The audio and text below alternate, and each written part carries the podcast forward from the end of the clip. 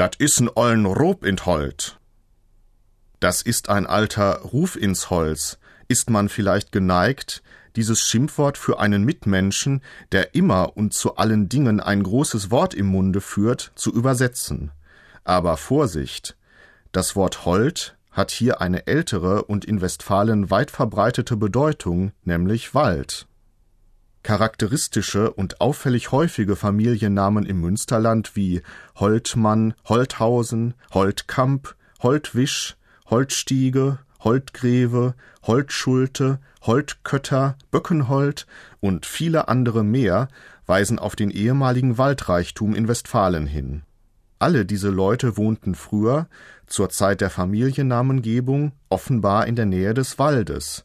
So ist ein plattdeutscher Rob in Holt also ein Ruf in den Wald. Ein Bild, das uns ja auch vom hochdeutschen Sprichwort, wie man in den Wald hineinruft, so schallt es heraus, bekannt ist. Dat is n ollen Rub in Holt.